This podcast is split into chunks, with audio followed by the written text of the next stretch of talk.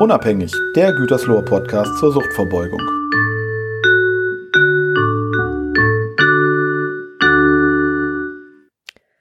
Herzlich willkommen zur heutigen Podcast-Folge vom Podcast Unabhängig. Mm, ich darf heute, könnte man sagen, zu einer dritten Folge einer kleinen Mini-Reihe begrüßen. Wer sich erinnert, ähm, die letzten beiden Folgen hat der Lars mit der Valentina Bekin von der Caritas Paderborn aufgenommen äh, zum Thema Resilienz. Ähm, wer sich noch erinnert, mein Name ist Svenja Kaviger und ich durfte vor einiger Zeit auch schon mal einen Podcast mit aufnehmen. Ich arbeite auch in der Fachstelle ähm, für Suchtvorbeugung mit dem Lars Riemeyer zusammen. Genau. Und heute darf ich durch die Folge führen. Ich habe eben schon einmal an die letzten beiden Folgen kurz erinnert. Ähm, es ging um das Thema Resilienz und darum, wie kann ich, ähm, ja, wie, wie werde ich nicht abhängig? Ähm, wie, wie kann ich mich gegen eine Suchterkrankung schützen? Und heute wollen wir uns nochmal einer besonderen Zielgruppe widmen bei dem Thema. Und zwar Kinder aus sucht- und psychisch belasteten Lebensgemeinschaften. Um in das Thema einzusteigen, habe ich ein Zitat mitgebracht. Ähm, das würde ich gerne einmal ja in den Raum stellen und dann schauen wir, äh, wie wir daran anknüpfen können. Kein Kind kann bestimmen, wohin es geboren wird, aber jedes Kind sollte eine Chance haben. Genau, warum widmen wir uns Kindern aus Sucht- und psychisch belasteten Familien? Man könnte ja sagen, es geht um die erkrankte oder betroffene Person. Was, was hat das mit den Kindern zu tun?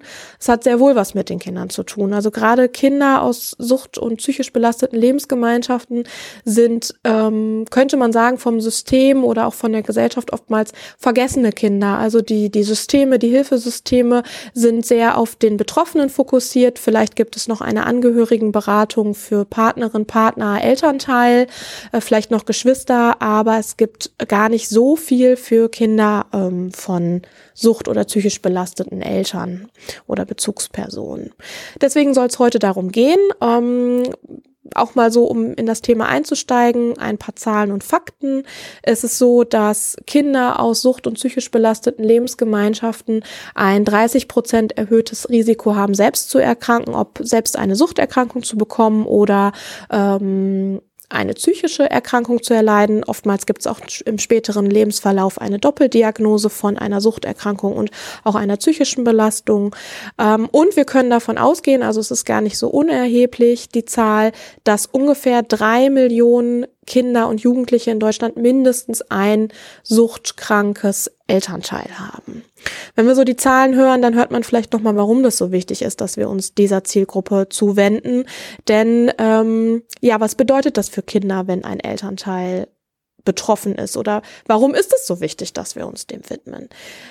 Kinder und Jugendliche befinden sich in einer unheimlich wichtigen Entwicklungsphase, ähm, suchen noch ihre Identität, suchen noch ihren Platz auch in der Gesellschaft. Wo bin ich, wo will ich hin, wer bin ich, wo komme ich her, ähm, sind mit ganz vielen Fragen konfrontiert, mit ganz vielen Entwicklungsschritten konfrontiert und dabei brauchen sie einfach eine bestimmte besondere Begleitung und Unterstützung ähm, in, im Aufwachsen. Äh, die Bedürfnisse müssen berücksichtigt werden. Kinder müssen überhaupt erstmal lernen, mit ihren Bedürfnissen umzugehen, die zu äußern ähm, wie gehe ich die, wie gehe ich damit um, wo stelle ich die hin, also welchen Stellenwert haben die ähm, und dabei brauchen sie die Begleitung von einer Bezugsperson und auch ein Vorbild und auch das äh, ist nicht immer gegeben bei erkrankten Elternteilen. Ähm, Eltern können aufgrund der Erkrankung wegbrechen, weil sie vielleicht einfach eine Zeit lang verschwinden, ob das ein Krankenhausaufenthalt, ein Klinikaufenthalt ist oder auch einfach ähm, gesundheitlicher Einbruch und dadurch nicht so da sein können. Diese Kinder befinden sich in einem Loyalitätskonflikt, weil oftmals gibt es dann dieses Familiengeheimnis, Mama oder Papa, ähm, ja, hat da etwas, also so, so, so ein mm, vielleicht auch gar nicht benanntes äh, Phänomen, was dann für das Kind vorherrscht. Das Kind weiß vielleicht auch gar nicht, warum ist denn Mama so, wie sie ist oder warum ist sie in manchen Situationen für mich gar nicht, mh, mm, ja, wie kann man das sagen, gar nicht gar nicht berechenbar vielleicht auch. Also ich kann gar nicht immer mit einem gleichen Muster bei meinen Eltern rechnen ähm, durch die Erkrankung, weil natürlich der, der, die Substanz, die die Eltern vielleicht zu sich nehmen, auch einfach Wesensveränderungen in gewissen Situationen mit sich bringen. Das Kind stellt vielleicht fest, ähm, Mensch, das ist ja, wenn ich zu meiner Freundin, meinem Freund gehe, irgendwie ganz anders. Warum ist das so?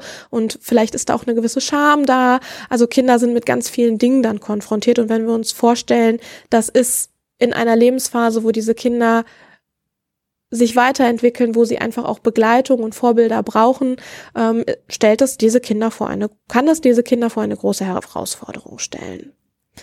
Ja, warum sitze ich heute hier und nicht Lars? Das hat auch nochmal einen Grund. Die Caritas hat sich auf den Weg gemacht und auch ein Projekt zu diesem Thema entwickelt. Dazu würden wir aber gerne später mehr erzählen. Ähm, ich bin heute nicht alleine hier. Ihr kennt das ja schon. Wir haben oft einen Gast in unseren Folgen. Ich habe heute auch einen Gast mitgebracht. Ähm, der auch schon mal da war, wer sich erinnert, Peter Köching. Peter Köching ist Familientherapeut und Leiter der Sucht- und Drogenhilfe. Und ja, Peter, ich würde mich freuen, wenn du dich auch einmal kurz vorstellst.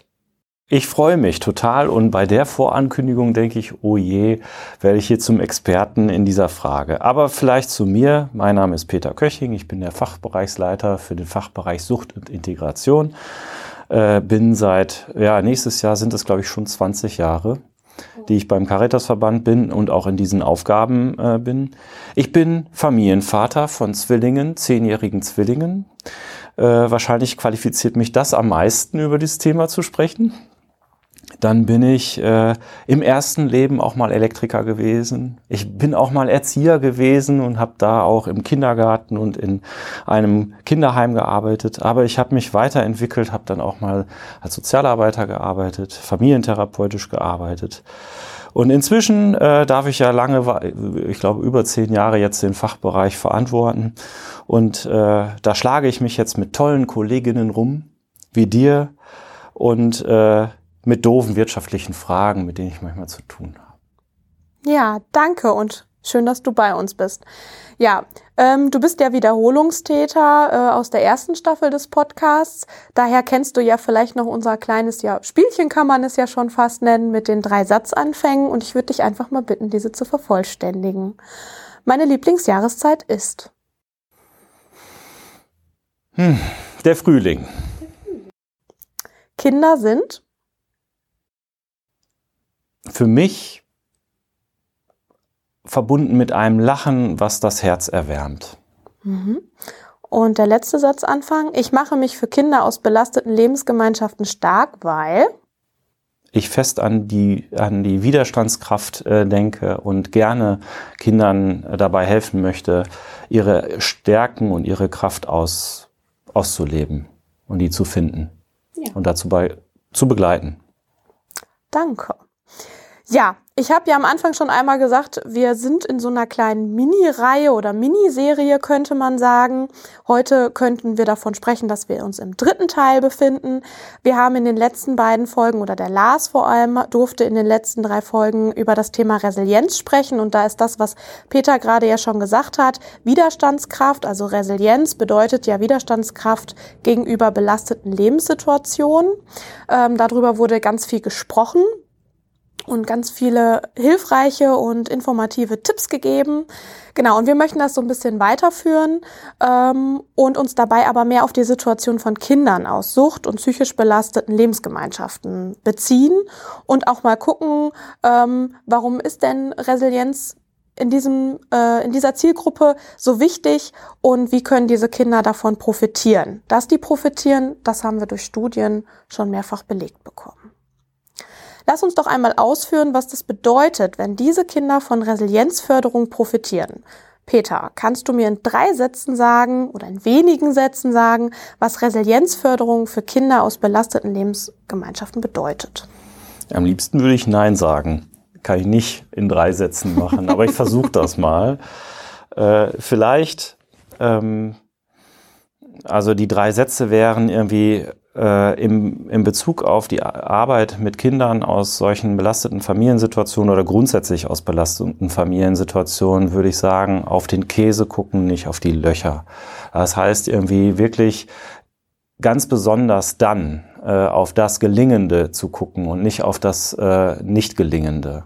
Und da ist schon der Haken dabei, wenn man mit Diagnosen umgeht, sind die Diagnosen für, die, für das Selbstwert in der Regel nicht förderlich. Sie sind wichtig, äh, ja, und dahinter verbergen sich natürlich auch Unterstützungsleistungen. Aber eine Diagnose ist an der Stelle für die Kinder nicht hilfreich und erst recht nicht die Diagnose der Eltern. Zweiter Satz vielleicht. Äh, ich glaube, dass es wichtig ist, ähm, aus Resilienzsicht äh, den Eltern von Kindern aus solchen äh, Lebenssituationen zu signalisieren, ich glaube, dass die Annahme richtiger ist, äh, die wollen doch das Beste für ihre Kinder. Das gelingt vielleicht nicht immer, gelingt ihnen nicht immer, aber die Unterstellung ist absolut richtig und sollte man tun, dass auch diese Eltern ein Interesse daran haben, äh, ihre Kinder gut auf den Weg zu, zu schicken. Und ähm, zu Resilienz gehört immer auch ein großes Netzwerk zu haben an Unterstützung, an Hilfen, an Partnerschaften. Und viele dieser Eltern und diese Familien haben vielleicht nicht immer dieses Netzwerk. Das hat auch was mit der Tabuisierung des Themas zu tun. Und da wünsche ich mir, dass wir ein Teil davon sein können, für die Eltern, eine Partnerschaft äh, einzugehen, Unterstützung sein zu können. Ich habe vielleicht, wenn ich sagen darf, also habe mir Gedanken darüber gemacht, was macht es eigentlich so schwer, wenn ich an diese Zielgruppe denke oder wenn ich an die Arbeit äh, denke, wenn ich mich in die Lage versetzen würde, selber Elternteil zu sein. Ich bin Elternteil und ich würde sagen, ich kenne keinen Elternteil, äh, ich kenne keine Eltern, die nicht im, in der Zeit, wo sie Kinder gekriegt haben und dann großgezogen haben, nicht auch in Krisen geraten sind. Und damit meine ich nicht nur in eine Krise geraten sind mit ihren Kindern, sondern auch in persönliche Krisen geraten sind. Von daher ist das für mich völlig normal, dass Familiensituationen oftmals auch mit Belastungen und Überlastungen zu tun haben. Und äh, wenn ich jetzt, äh, wir reden hier ja über Sucht und psychische Belastung, das sind hochtabuisierte Felder, da redet man irgendwie nicht gerne und manchmal gar nicht drüber. Das heißt, wir haben mit zwei Annahmen zu tun, die wir überwinden müssen. Das eine ist die Annahme, dass Eltern in solchen Kontexten glauben oder andere Menschen glauben, äh, Eltern äh, aus Sucht oder psychischen, äh, mit Sucht oder psychischen Belastungen die sind einfach nicht gut für ihre Kinder. Die können nicht ihre Kinder erziehen. Die vernachlässigen die. Ich überspitze das jetzt mal. Immer. Und die zweite Annahme ist, äh, dass die Kinder, die in solchen Lebensverhältnissen groß werden, äh, scheitern, dass sie sozusagen auf der Strecke bleiben. Und es gibt ja auch, die Zahlen hast du gerade vorgelesen, äh, es gibt viele Beispiele dafür und viele Belege dafür, dass es auch sehr schwierig ist, in solchen Rahmenbedingungen groß zu werden. Äh, das hilft aber nicht. Ja, also das sage ich jetzt als Familientherapeut, als Vater, als Suchtberater mit langer Erfahrung. Ich würde sagen, das hilft einfach nicht, mhm. äh, das zu beschreiben, sondern man fängt irgendwo an. Und der richtige Weg anzufangen ist aus meiner Sicht die Unterstellung zu haben, du willst doch nur das Beste für dein Kind. Und äh, ich glaube, es ist auch die richtige Annahme zu sagen, Kinder sind viel, viel stärker, als wir es meinen. Und die haben Widerstandskräfte äh, und die gilt es zu unterstützen. Ja, danke. Ich glaube, das kann man auch gar nicht nur in drei Sätze fassen, gerade bei so einem so wichtigen Thema. Ähm, bei den zwei Annahmen oder Aussagen, die du gerade getätigt hast, äh, kann ich gut mitgehen.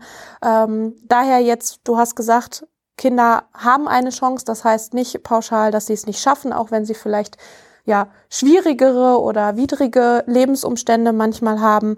Ähm, wenn wir jetzt noch mal schauen aufgrund dieser Annahmen, was können denn pädagogische Fachkräfte tun oder wie können diese Kinder begleitet werden, wie kann das pädagogische Handeln gestaltet werden, ähm, damit diese Kinder in ihrem Gelingen noch mehr oder aufwachsen, gelingenden Aufwachsen noch mehr Chancen bekommen.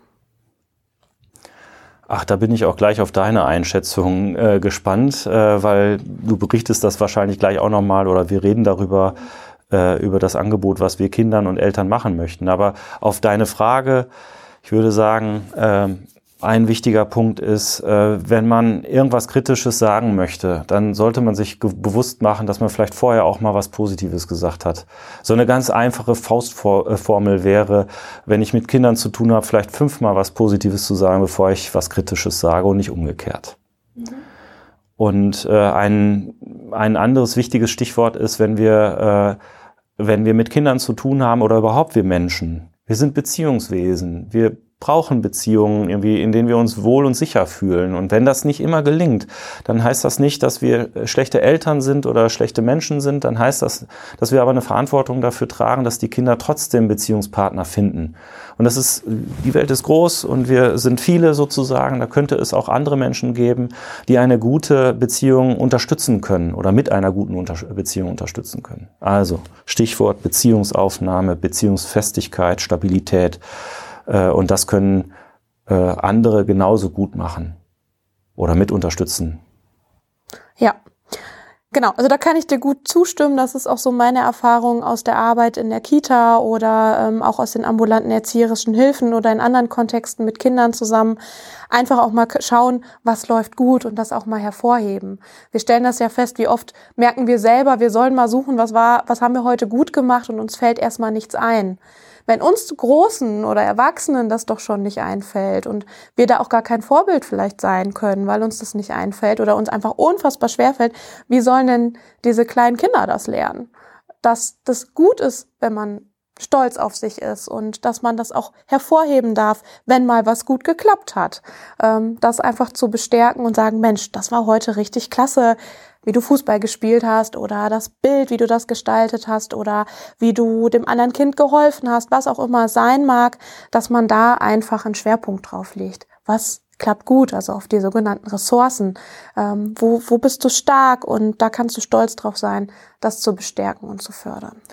Du hast vorhin gesagt, irgendwie sowas könnte man pädagogischen Fachkräften äh, da raten. Ich würde sogar echt äh, mal unseren Dünkel da wegnehmen und würde sagen, äh, also Kindern, Kinder zu unterstützen, das können viele machen. Das kann eine gute Tante sein oder ein Onkel oder ein Nachbar oder irgendwie andere Menschen, äh, die da eine Rolle spielen, ältere Geschwister genauso. Und ähm, die können wertvolle Gesprächspartner für Kinder sein. Ich habe ja gerade gesagt, ich bin Familienvater und ich habe Zwillinge. Und wenn ich gelegentlich mal sozusagen mitbekomme, worüber sich äh, Jan und Hanna dann unterhalten, äh, irgendwie oder wie die sich da gegenseitig unterstützen, würde ich sagen, auch das spielt doch eine Rolle. Da sind doch nicht wir Eltern immer die wichtigen oder Therapeuten oder sonst was, sondern es geht doch darum, wo in welcher Beziehung fühle ich mich so wohl, dass ich was sagen kann, dass ich mich irgendwie äh, sicher fühlen kann. Und das können viele Menschen sein. Die Frage ist, äh, wo macht es den Unterschied irgendwie, wenn wir jetzt vielleicht über Gruppenangebote sprechen oder so, wenn wir etwas gezielter irgendwie, dann würde ich sagen, äh, wir sind auch, wir müssen ja mit diesen Falschannahmen, die müssen wir ja überwinden. Ich möchte, dass Eltern, die mit so Diagnosen behaftet sind und sich unsicher fühlen oder aus so tabuisierten Bereichen kommen, ich möchte, dass die erleben, auch darüber kann ich sprechen und da fällt keiner vom Stuhl, wenn ich das mal sage, dass ich irgendwie überlastet bin. Äh, und äh, da wird nicht, das fällt mir nicht irgendwie doof auf die Füße. Und äh, genauso möchte ich für Kinder, dass wir ein Angebot haben. In erster Linie will ich, dass die Spaß haben, dass die sich freuen, dass die da Bock drauf haben, dass die wiederkommen möchten, dass die Lust haben, mit Svenja Karweger zu spielen. Und, so.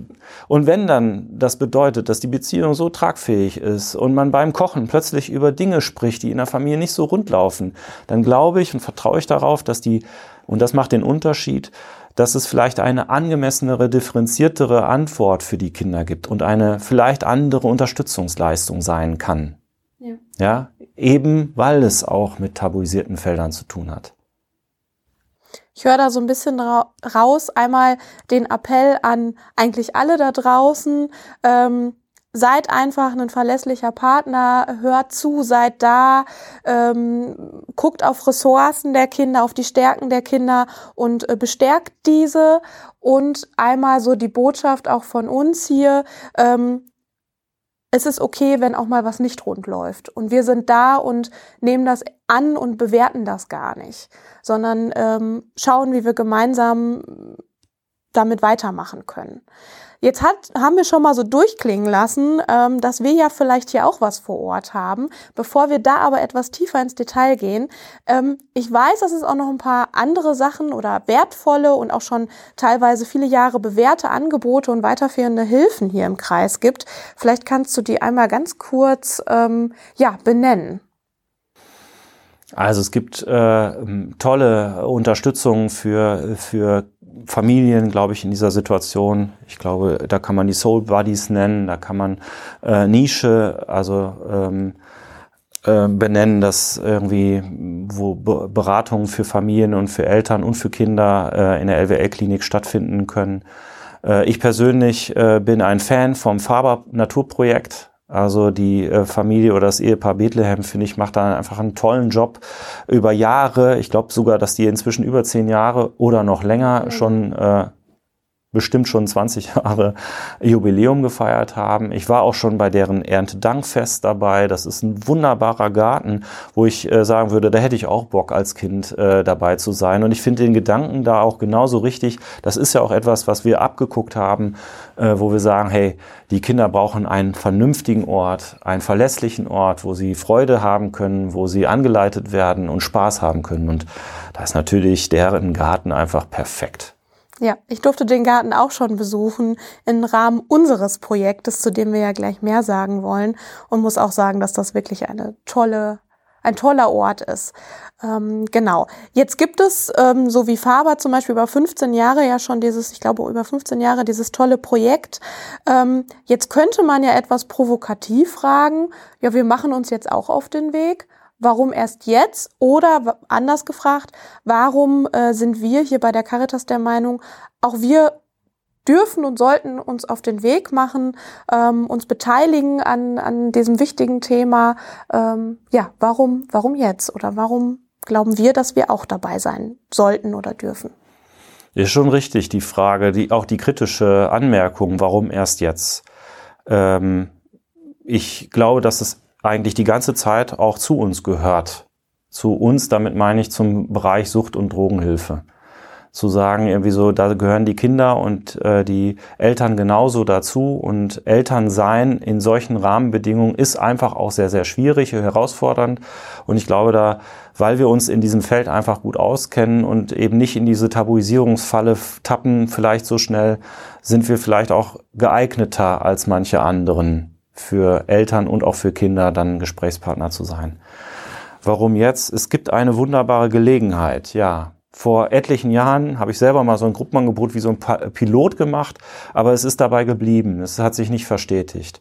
Und jetzt haben wir die Gelegenheit, äh, über Landesfördermittel, die wir haben, äh, das wirklich auch zu machen. Ein vernünftiges Gruppenangebot mit den nötigen Ressourcen dafür dann einfach auch zu, zu machen. Darüber bin ich froh. Genau. Kolibri ist bei uns ein, eine Kindergruppe für Kinder im Grundschulalter, findet einmal die Woche statt und soll den Kindern einfach ermöglichen, ähm, ja, verlässliche Ansprechpartner zu haben. Renate Schneider und ich dürfen die Gruppe begleiten als feste Ansprechpartner für die Kids. Ähm, die Kinder dürfen bei uns erstmal ankommen und sein, wie sie sind.